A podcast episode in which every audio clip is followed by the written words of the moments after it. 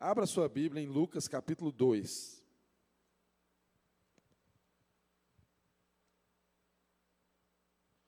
Lucas capítulo de número 2. Vamos meditar aqui na palavra do Senhor.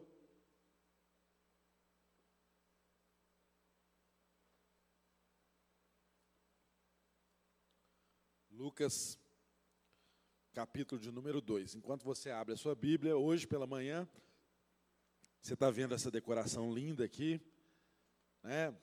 Soldadinho ali do quebra-nozes, essas luzes, a cruz iluminada, tudo bonito aqui. Que hoje pela manhã nós tivemos o nosso musical de Natal. Então, você que não veio pela manhã, depois pode entrar lá nas no nosso canal do YouTube tem lá o culto nosso, a, a linda apresentação de forma artística aqui sobre Jesus, sobre o nascimento de Jesus. Você poderá depois acessar e assistir a mensagem que houve nessa manhã aqui na igreja. Lucas capítulo de número 2, vamos ler aí do verso 8 até o verso de número 20. Hoje, antes de lermos, irmãos, hoje estamos fazendo uma pausa aqui na nossa sequência de mensagens do livro de Neemias. Então, estamos estudando sequencialmente o livro de Neemias, mas hoje foi um dia especial que antecede ao Natal e nós estamos, por essa razão, trazendo uma palavra temática do dia. Lucas capítulo 2, verso de 8 em diante. Está escrito aí. Havia pastores que estavam no, nos campos próximos e durante a noite tomavam conta de seus rebanhos. E aconteceu que um anjo do Senhor apareceu-lhes e a glória do Senhor resplandeceu ao redor deles e ficaram aterrorizados. Mas o anjo lhes disse: Não tenham medo, estou lhes trazendo boas novas de grande alegria, que são para todo o povo. Hoje, na cidade de Davi, lhes nasceu o Salvador, que é Cristo, o Senhor. Isto lhes servirá de sinal. Encontrarão o bebê envolto em panos e deitado numa manjedoura. De repente, uma grande multidão do exército celestial apareceu com um anjo, louvando a Deus e dizendo: Glória a Deus nas alturas e paz na terra aos homens aos quais ele concede o seu favor. Quando os anjos os deixaram e foram para os céus, os pastores disseram uns aos outros: Vamos a Belém e vejamos isto que aconteceu e o que o Senhor nos deu a conhecer. Então correram para lá e encontraram Maria e José e o bebê deitado na manjedoura. Depois de o verem, contaram a todos os que lhe fora dito a respeito daquele menino. E todos os que ouviram o que os pastores diziam ficaram admirados. Maria, porém, guardava todas essas coisas e sobre elas refletia em seu coração. Os pastores voltaram glorificando e louvando a Deus por tudo o que tinham visto e ouvido como lhes fora dito. Pai, nós te agradecemos por tua palavra, Senhor. Ela sempre é um alimento suficiente para nos transformar. E nós pedimos ao Senhor que nessa noite, essa palavra seja transformadora na vida de cada um dos meus irmãos, a partir da minha vida e na vida de cada um dos meus irmãos aqui presentes, e mesmo aqueles que nos acompanham pelas redes sociais seja qual for o tempo que eles em contato com essa palavra, que ela seja sempre atual, que ela seja sempre eficaz e que ela seja sempre poderosa para salvar, para transformar. A nossa oração em nome de Jesus é para que o Senhor se revele a nós através da tua palavra nesse tempo. Em nome de Jesus. Amém.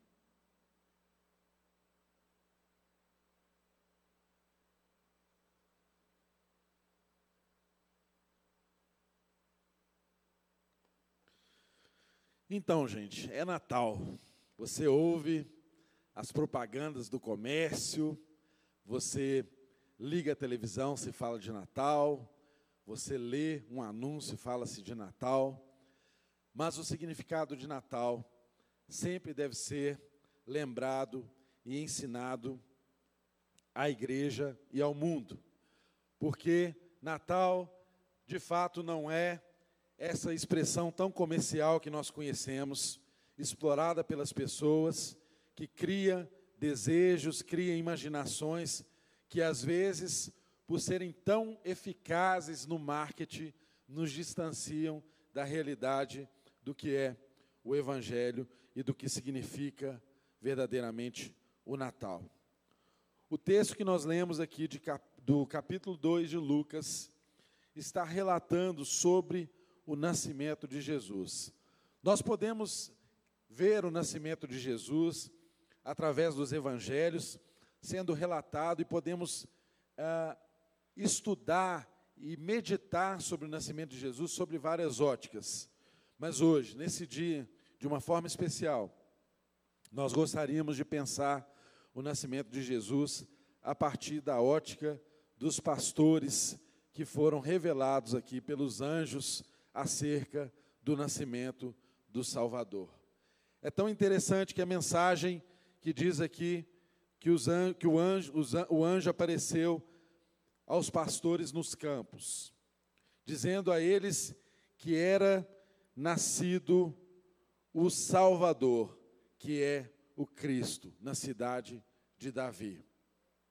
Irmãos, é tão interessante eu e você pensarmos e lembrarmos que nesse tempo da história, quando essa notícia veio aos pastores através do anjo de, do Senhor, já havia mais aproximadamente 400 anos de silêncio de Deus na história do povo de Israel.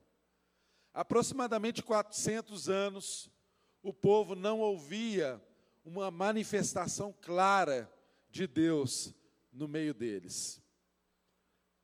Era um silêncio longo, um período longo de silêncio no meio do povo de Israel.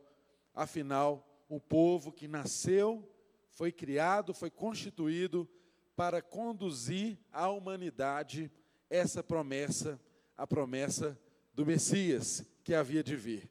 Mas 400 anos aproximadamente, Deus estava em silêncio no meio daquele povo. É bem verdade que algumas manifestações antes dessa aos pastores aconteceram de uma forma particular. Deus havia falado com Zacarias acerca do nascimento do seu filho, que se chamaria João. Deus também havia se manifestado a uma jovem, a jovem Maria, que estava compromissada com José.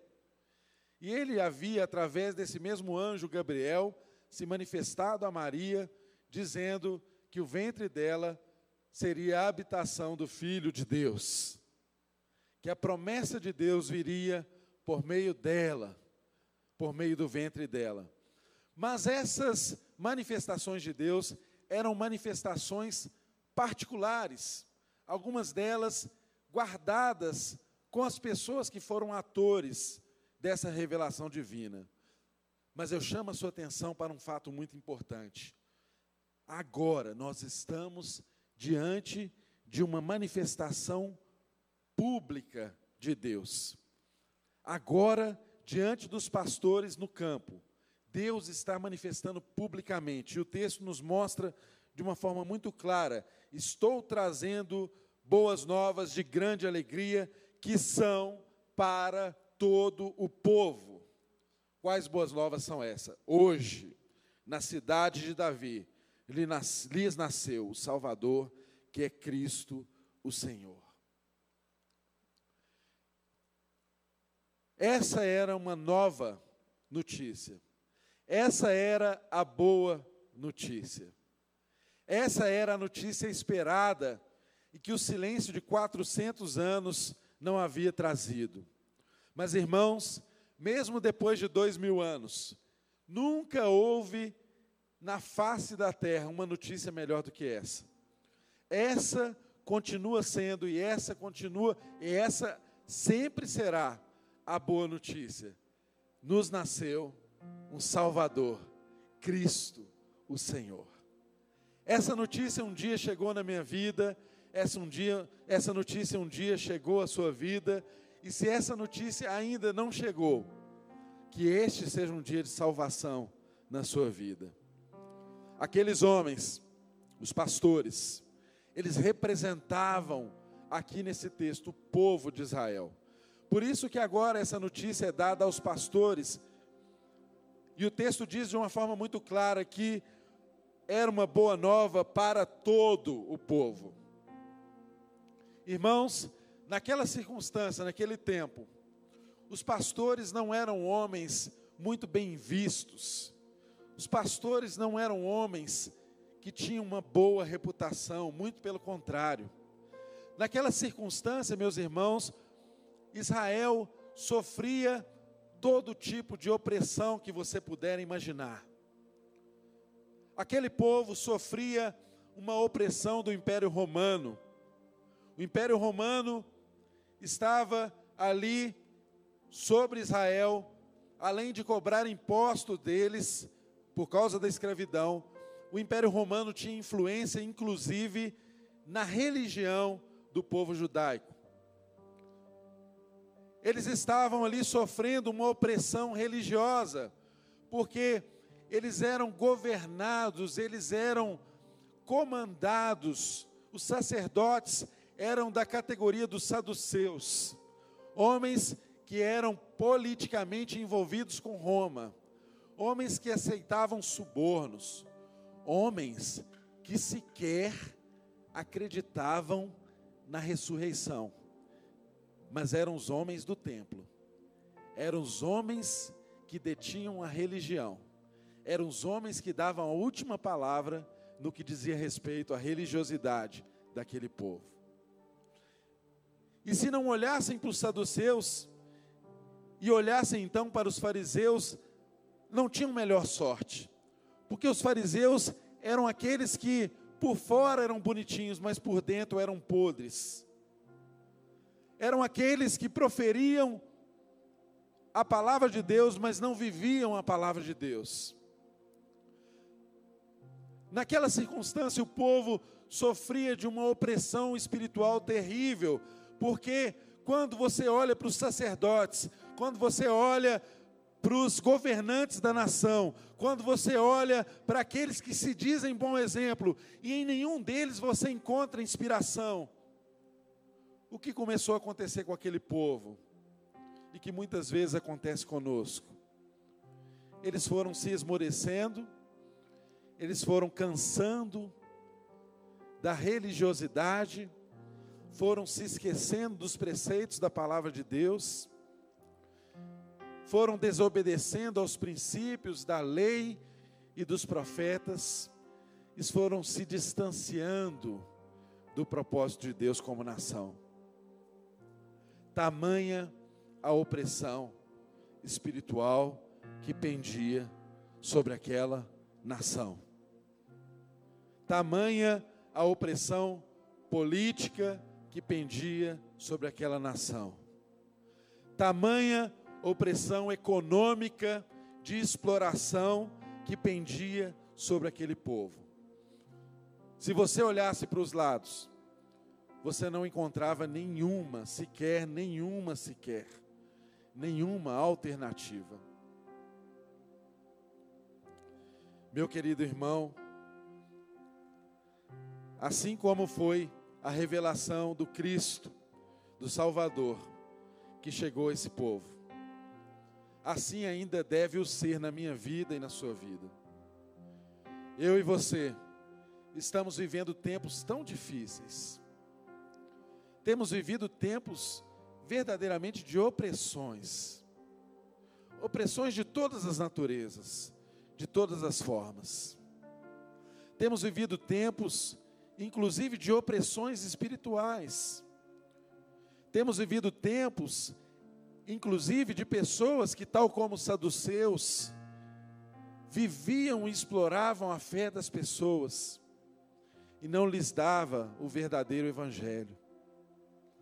Temos vivido tempos em que muitas pessoas acham que é normal ganhar a vida explorando o próximo, sem piedade, sem coração, sem consciência do nosso. Percebam que o homem não mudou nada. Percebam que a nossa necessidade continua sendo a mesma. Percebam que os pastores que estavam lá no campo, que tinham suas más reputações, e muitas delas eles podiam até ter razões para tê-las como defesa para sobreviver diante de Deus. Todos nos tempos de Jesus, assim como nós nos dias de hoje, precisavam apenas de uma coisa: de uma boa notícia, de uma boa nova. Nasceu o Salvador. Jesus, o Cristo, nasceu. Irmãos, Deus poderia ter nos enviado alguém que pudesse curar as nossas dores. Mas o texto diz que ele nos enviou um Salvador. Ele não nos enviou um médico. Ele poderia ter nos enviado alguém que resolvesse o problema financeiro daquelas pessoas. Mas o texto diz que Deus nos enviou um Salvador ele não nos enviou um economista. Apesar de Jesus também ter se importado em sustentar as pessoas, em realizar o milagre do sustento na vida das pessoas. Deus poderia ter enviado alguém simplesmente para curar a dor das pessoas, mas Ele não fez isso. Ele nos enviou um Salvador. Sabe por quê, meu irmão? Porque cura eu e você, um dia receberemos. Qualquer cura que aconteça no tempo de hoje, tal como no tempo de Jesus, é um mero remendo, porque um dia todos nós haveremos de ser curados, definitivamente. Um dia, eu e você, havemos de receber um novo corpo todo aquele que crê em Jesus será transformado. Um dia, a cura será completa. Mas o problema da humanidade não estava em ser curado. O problema da humanidade, assim como é o nosso problema dos dias de hoje, é que o nosso maior inimigo é a morte. O nosso maior inimigo é a morte. E as pessoas morrem de medo de morrer. A morte sempre foi uma inimiga do homem. Porque a morte é um intruso. A morte não fazia parte do plano de Deus. A morte não era o desejo primário de Deus. A morte veio com o pecado. Mas em Jesus, quando nós recebemos a notícia, nasceu o Salvador. Deus está nos revelando que nasceu aquele que, além de esmagar a cabeça da serpente, decretou a morte da morte. Então não adianta eu e você nos fiarmos no progresso da medicina que faz a vida prolongar. Sempre temos um problema com a morte, mas em Jesus a morte morreu. Quando o Evangelho nos revela que nos nasceu um Salvador, Ele está dizendo para mim e para você que nós não precisamos experimentar a segunda morte. Em Cristo Jesus, a vida engoliu a morte. Na cruz do Calvário, a morte teve o seu decreto de morte. O texto nos mostra que a boa nova nos apresentou exatamente um Salvador. Porque o que a humanidade precisava não era de alguém que resolvesse os seus problemas pessoais. O que a humanidade precisava, o que eu e você precisamos, é de alguém que nos tire desse problema crônico, que é o fato de estarmos alienados de Deus. Só um Salvador pode realizar essa obra. Nenhum outro que resolver um problema temporário seu pode resolver resolver esse problema crônico da humanidade. Sem Deus não há vida. Fora de Deus não há vida. Sem Deus não há existência. Fora de Deus o que há é morte. Eu e você estávamos separados de Deus desde Adão. Mas em Cristo Jesus, a vida nos foi trazida de volta. Em Cristo Jesus, há um novo raiar de dia. Em Cristo Jesus, a luz voltou a brilhar. A boa notícia é essa, meu irmão. Você tem a salvação noticiada e à sua disposição. Você que está em casa nos acompanhando, Cristo morreu por você. Cristo veio a essa terra por você. A boa nova é essa: um Salvador nos nasceu, Cristo Jesus. E é tão interessante que quando nós olhamos aqui para esse texto no Evangelho, o anjo, ele descreveu para os pastores qual seria o ambiente em que eles poderiam encontrar esse Salvador. Ele descreveu para os pastores que eles teriam como sinal que eles encontrariam um bebê envolto em panos, deitado em uma manjedoura. O texto nos revela que de repente havia uma multidão, um exército celestial, cantando glória a Deus nas alturas e paz na terra aos homens aos quais ele concede o seu favor. Irmãos, o céu estava em celebração, porque o Salvador havia nascido. O plano de Deus estava se cumprindo, se desenrolando na história. Mas é muito importante que eu e você tenhamos atenção a um detalhe desse texto. Tão logo que a notícia boa foi dada, essa notícia que ainda é a melhor notícia que a humanidade pode ouvir. Essa é a melhor notícia que você pode dar a alguém. Nasceu um Salvador. Há um Salvador. Ainda que essa notícia seja dada, o texto nos revela algo muito precioso. Que o verso 15 diz que quando os anjos os deixaram e foram para os céus. Os pastores disseram uns aos outros: Vamos a Belém e vejamos isso que aconteceu e que nos deu a conhecer.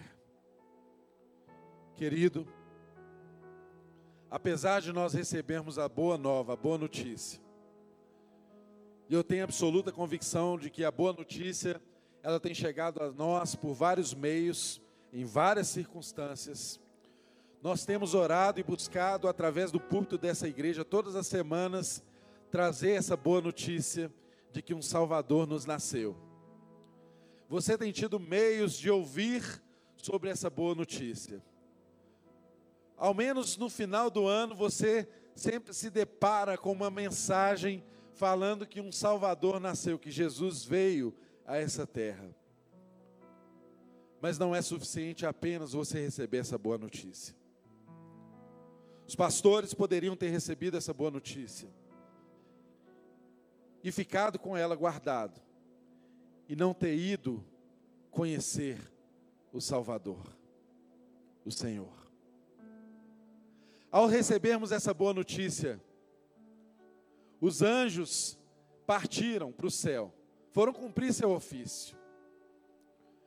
Mas aos homens aqui na terra, aos pastores, aos filhos de Deus como eu e você, foi entregue uma responsabilidade com a notícia que recebemos. O que que nós vamos fazer com isso? Como que nos comportamos a partir do momento em que sabemos que um Salvador nos nasceu? Será que eu e você, como os pastores, largaremos tudo que estamos fazendo e vamos em busca de conferir o cumprimento dessa promessa? E vamos em busca de conhecer verdadeiramente o Salvador?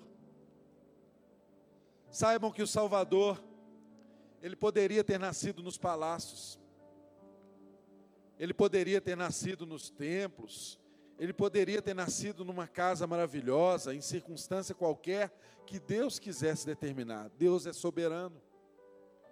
Ele faz da forma como quer. Mas é que os anjos nos revelou aqui. E o que a história bíblica nos mostra é que o Salvador do universo, que o Salvador da humanidade, nasceu em uma manjedoura, envolto em panos. Ele nasceu num lugar de humildade. Ele nasceu num lugar em que os pastores ou qualquer pessoa que o quisesse conhecer teriam que fazer um caminho de humilhação. Teriam que se ajoelhar no lugar onde os animais se encontram para comer. E sei lá dos propósitos de Deus, dos caminhos de Deus. Mas talvez Deus esteja comunicando com a humanidade ao trazer o seu filho nascendo numa manjedoura, que talvez fosse o único lugar para onde os homens, naquela circunstância, e para onde os homens, nas circunstâncias atuais, conseguem olhar. Manjedoura é o lugar onde os animais se encontram para comer. Quem sabe, tal como naquela ocasião, ainda hoje, eu e você, a humanidade, só consegue se encontrar no lugar de comer. Tem por seu Deus o seu estômago, o seu ventre. E ali, naquele lugar de humildade, nasceu o Salvador do universo. E a pergunta que fica para mim e para você: estamos dispostos a fazer esse caminho? Estamos dispostos a nos humilhar? Salvação, Salvador, é para quem precisa. É tão interessante que quando você ouve ou estuda o relato desse texto em outros evangelhos, sobre outros aspectos, sobre outros pontos de vistas. Você percebe, por exemplo, que quando os reis magos vieram do Oriente, guiados por uma estrela para adorar o nascido rei dos judeus. Naquela circunstância, Jesus já não era mais um bebezinho que tinha acabado de nascer, ele já devia ter ali aproximadamente quase dois anos de idade. E eles vão até Herodes para perguntar sobre o nascido rei dos judeus. E nós percebemos que Herodes consulta os escribas e os religiosos sobre onde que haveria de nascer o Messias. E eles disseram exatamente que era em Belém, porque assim havia profetizado Miqueias. Mas eles não foram ao encontro do Salvador.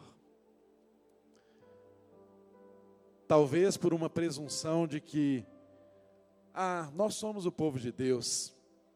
Se o Salvador tivesse nascido mesmo, Deus teria falado conosco. Pasmem. Um povo que foi criado e que historicamente conhecia a revelação de Deus, não entendeu nada quando o Messias havia nascido. Esse é um cuidado que eu e você precisamos ter na vida. Às vezes o Salvador está diante de nós e nós não o enxergamos. Às vezes a própria religiosidade tapa os nossos olhos e nos cega diante do Salvador.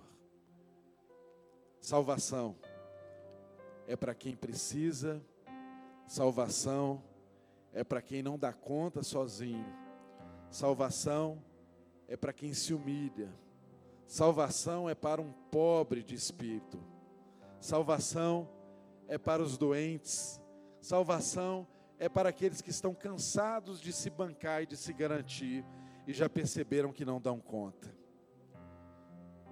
Aí, quando se percebem no fundo do buraco, a única coisa que resta é levantar os braços e dizer assim: Senhor, eu preciso de um Salvador.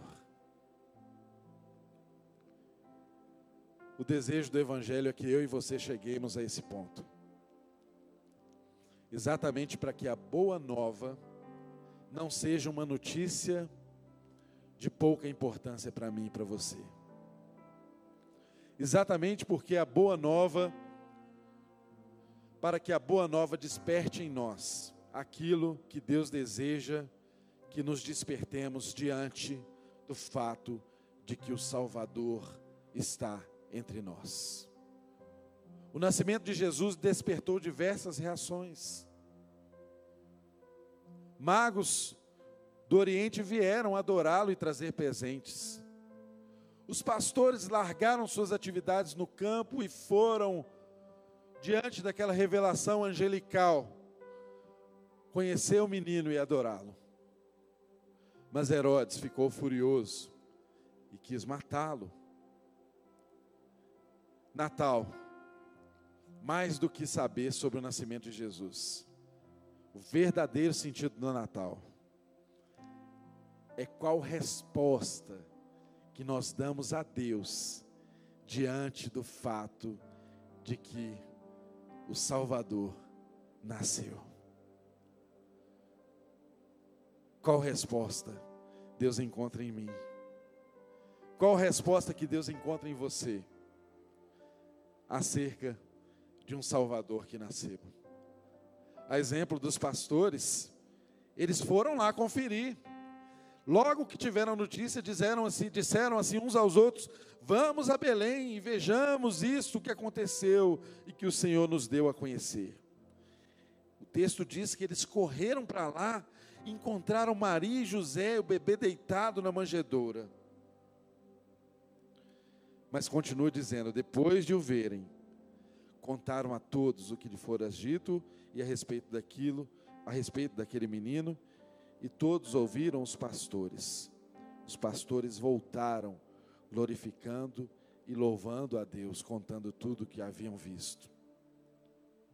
Será que em mim e você, essa boa notícia provoca essa mesma reação? Será que em mim e você, o verdadeiro Natal, nos faz conhecer de perto o Salvador? Será que em mim e você o verdadeiro sentido do Natal nos faz, ao conhecer o verdadeiro Salvador, sairmos exultantes proclamando aquilo que nós conhecemos e aquilo que nós vimos? Este é o verdadeiro sentido do Natal. Porque Jesus é o Salvador.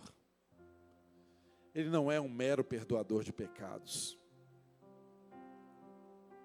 Porque se Ele apenas perdoar os nossos pecados e não nos salvar, é como se estivéssemos vestindo roupa limpa, nova, sem tomar banho. Continuamos sujos do mesmo jeito. A obra de Deus na minha vida, na sua vida, na vida de você que está em casa nos acompanhando, não é apenas nos perdoar dos pecados. Quando temos um encontro com o Salvador, Ele transforma a nossa vida. E eu posso ver essa transformação na vida dos pastores. Porque alguém transformado fala da transformação que experimentou. Porque alguém transformado leva as outras pessoas a boa notícia que recebeu. Porque alguém transformado quer proclamar para o mundo inteiro, falar aos quatro cantos da terra daquilo que o transformou. Que esse seja o verdadeiro Natal na minha vida. Que esse seja o verdadeiro Natal na sua vida. E que de Natal em Natal, eu e você, podemos ir renovando o verdadeiro sentido do Salvador. Até que um dia esse sentido se completa. Porque aquele que nasceu em Cristo Jesus, crê entende e tem no seu coração a firme convicção em esperança de que em breve Jesus voltará. E aí, todo choro não existirá, toda lágrima será recolhida. Um reino de paz e de justiça será a nossa habitação a terra será transformada. Todas as coisas convergirão ao nosso Salvador. Mas eu e você temos o privilégio de hoje, no dia que se chama hoje, nos beneficiarmos dessa boa notícia. O Salvador nasceu e o Salvador nos salva o Salvador nos transforma, para que um dia eu e você estejamos prontinhos para reinar junto com Ele. É verdade. Jesus poderia ter sido apresentado de tantas formas à humanidade. Deus poderia trazê-lo como um juiz, mas não foi assim que Deus o apresentou. Deus o apresentou como um Salvador. Deus poderia trazê-lo como curandeiro, mas não foi assim que Deus o apresentou. Deus o apresentou como um Salvador, apesar de que Ele cura as nossas feridas. Que esse sentido seja o verdadeiro sentido do Natal em minha vida e em sua vida. Que esse bebê que nasceu,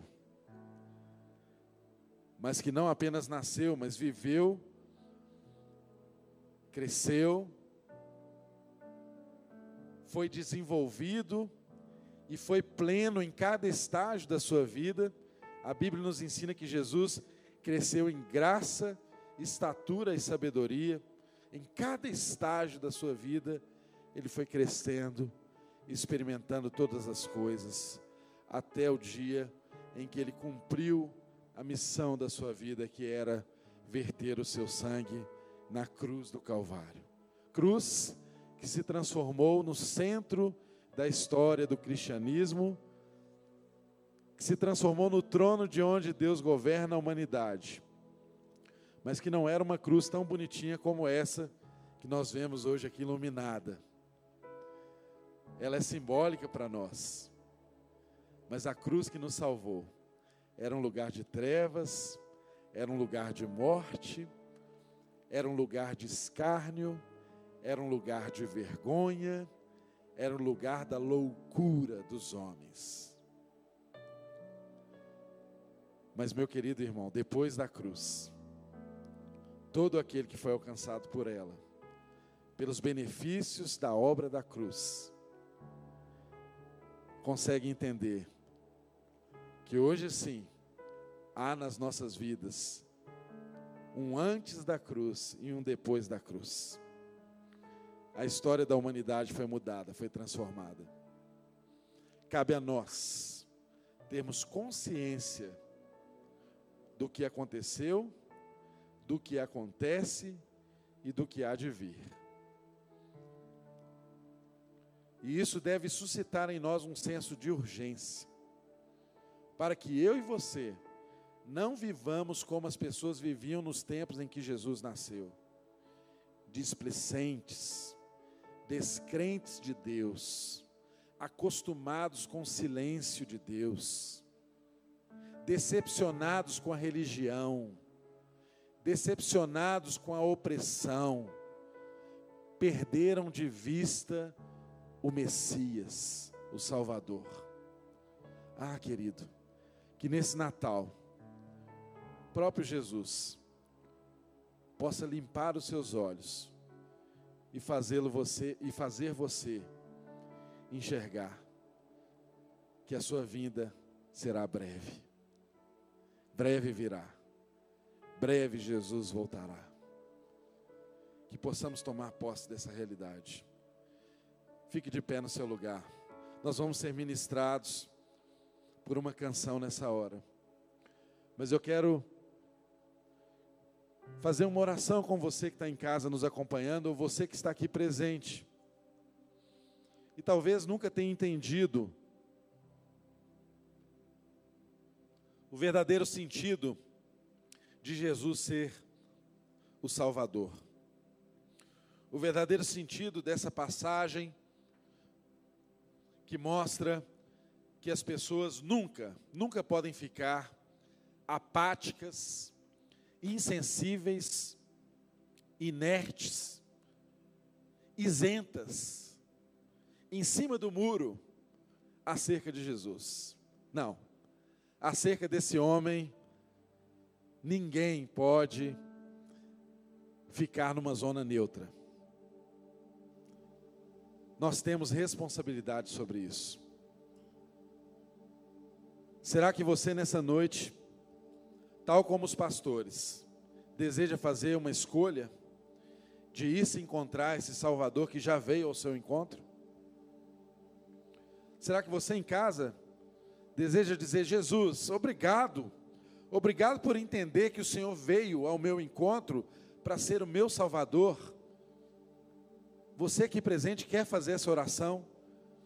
Eu peço a você que nos procure aqui no final para nós te ajudarmos a andar nesse caminho. E você em casa, que teve esse entendimento, procure uma igreja que profeira o Evangelho próximo da sua casa. Busque ajuda para andar nesse caminho que o seu Salvador trilhou para você.